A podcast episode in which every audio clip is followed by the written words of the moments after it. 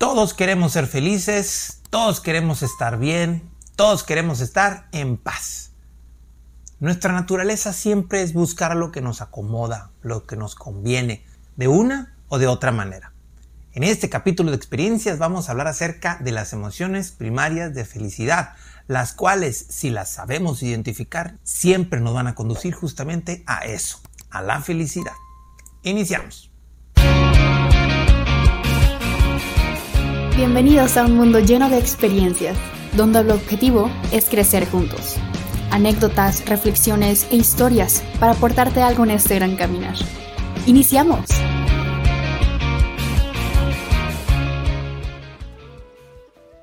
Hola, ¿cómo están? Bienvenidos a un nuevo capítulo de experiencias, capítulo número 93.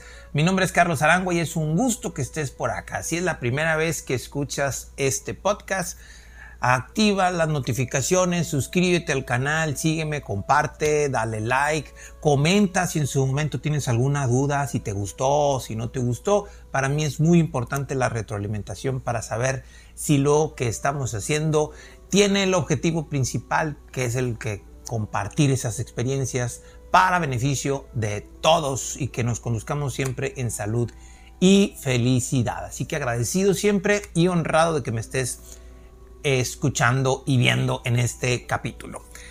Emociones primarias de felicidad.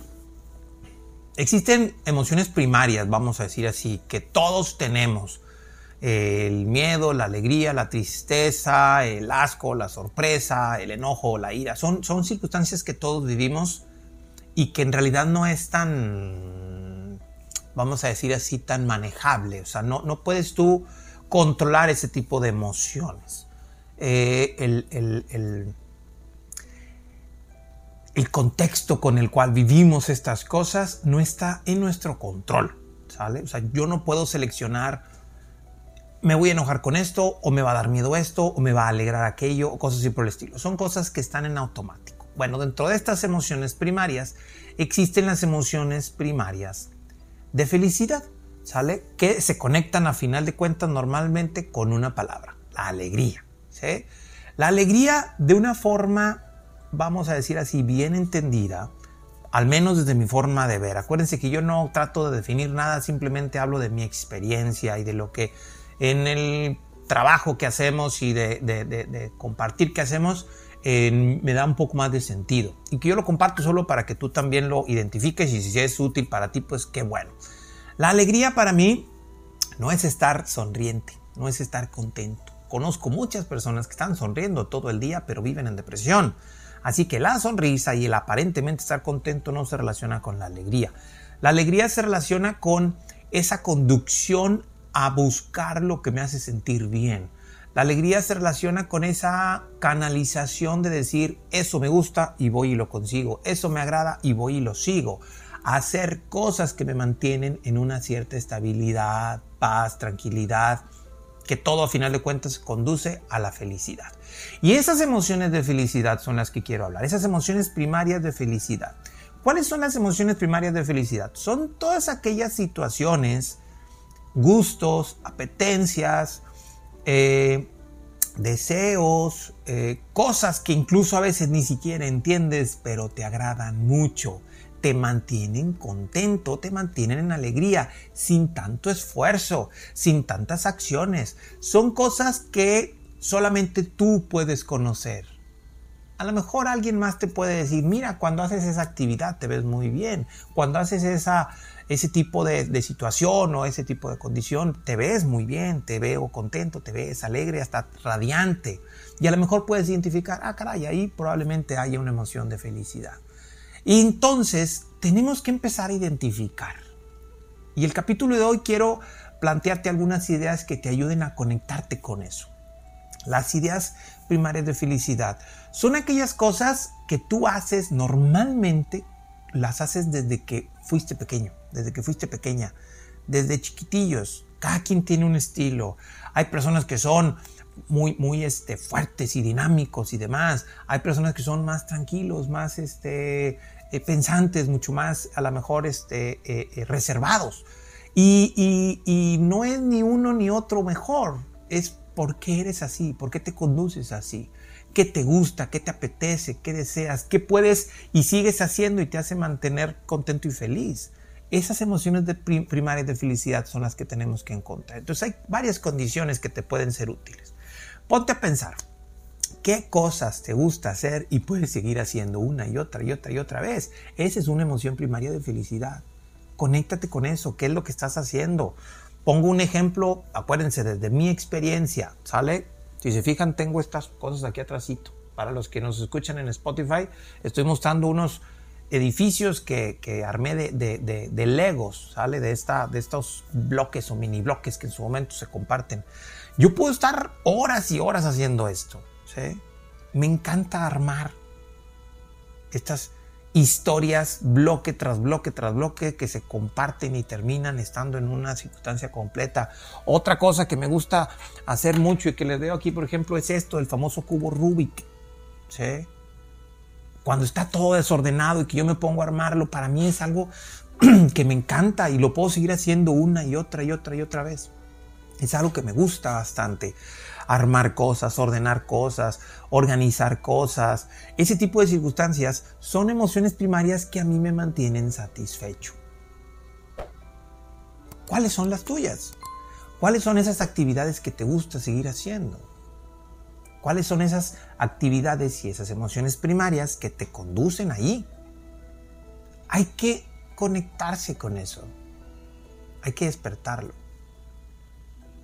Uno de los factores más vamos a decir así, complicados de esto, son los deseos de sentirnos bien. No es lo mismo la intención de sentirme bien a el deseo de sentirme bien. Una intención implica, oye, ¿qué estoy haciendo? No sé, me siento medio raro, me siento incómodo y demás. Ah, déjame ir a armar el cubo Rubik y me pongo a jugar con el cubo Rubik. Y resulta que termino sintiéndome bien. Pero yo no le deseaba, simplemente fui porque no me siento bien ahorita, quiero aquello, me quiero sentir a gusto, entonces voy y me siento a gusto con lo que yo sé que me hace sentir a gusto. Cuando esas actividades se hacen de manera continua, es muy fácil tenerlas. En cambio, el deseo es, decir, es me siento mal y deseo sentirme bien. Entonces, ¿qué empiezo a hacer? Empiezo a conseguir cosas que en teoría me van a hacer sentir bien. Algunas personas comen, algunas personas compran, algunas personas molestan a otras personas porque en teoría se van a sentir bien, pero ¿qué crees? No les queda esa satisfacción. Necesitan seguirlo haciendo.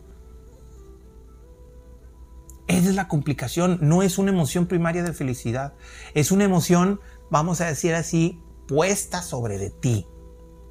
Normalmente por la historia que tuviste en tu infancia, por la historia que tuviste a lo mejor con las exigencias que se, que se te dieron en tu infancia y demás, y que ahora tienes que cumplir deseos a lo mejor de tus padres o de tu familia o de tu entorno, de tus amigos.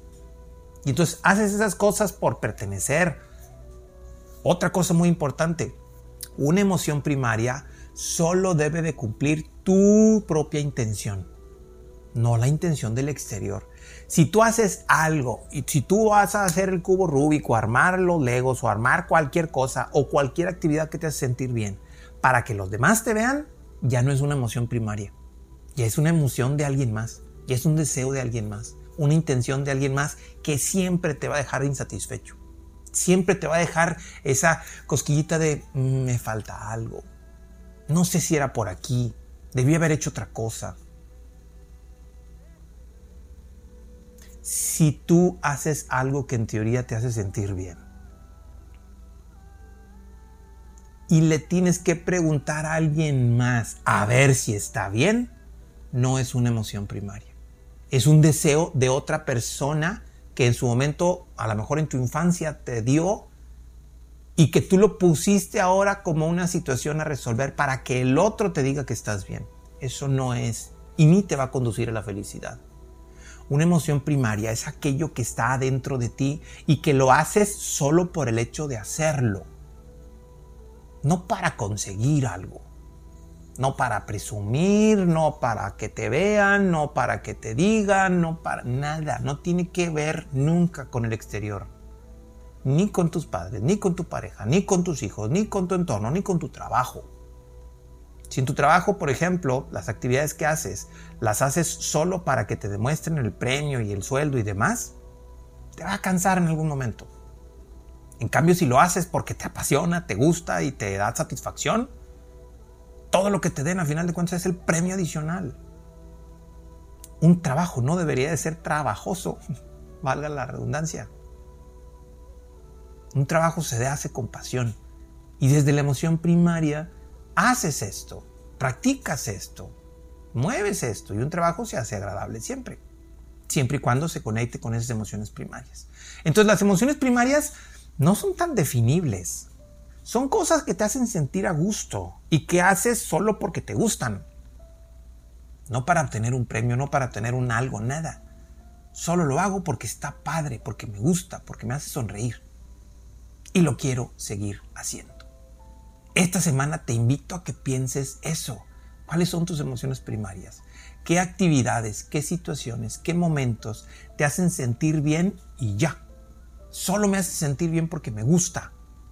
¿Por qué lo haces? Porque está padre. ¿Y por qué lo vuelves a hacer? Pues porque está padre y lo quiero volver a hacer. Esas emociones primarias son las cuales nosotros tenemos que conectarnos y eso nos conduce a la felicidad. Si en tu vida, si en tu trabajo, si en tu entorno utilizas muchos elementos para vivir esas emociones primarias, tu felicidad está asegurada y tu salud siempre irá mejorando tu estabilidad mental, emocional y demás, solamente va a ser un proceso de vida el cual siempre va a seguir mejorando. Así que esta semana ponte a pensar. ¿Cuáles son esas actividades, esos gustos y esas apetencias que te hacen activar esas emociones primarias de felicidad? ¿Sale? Bueno, te pido que le des like, que compartas, te suscribas al canal y que le mandes el link a alguien que, crees, que creas que le pueda ser útil esta información. Agradezco mucho el que me hayas acompañado en este capítulo y Dios mediante nos vemos la próxima semana. Muchas bendiciones para todos. Gracias por acompañarnos. Si te agrada la información, compártela.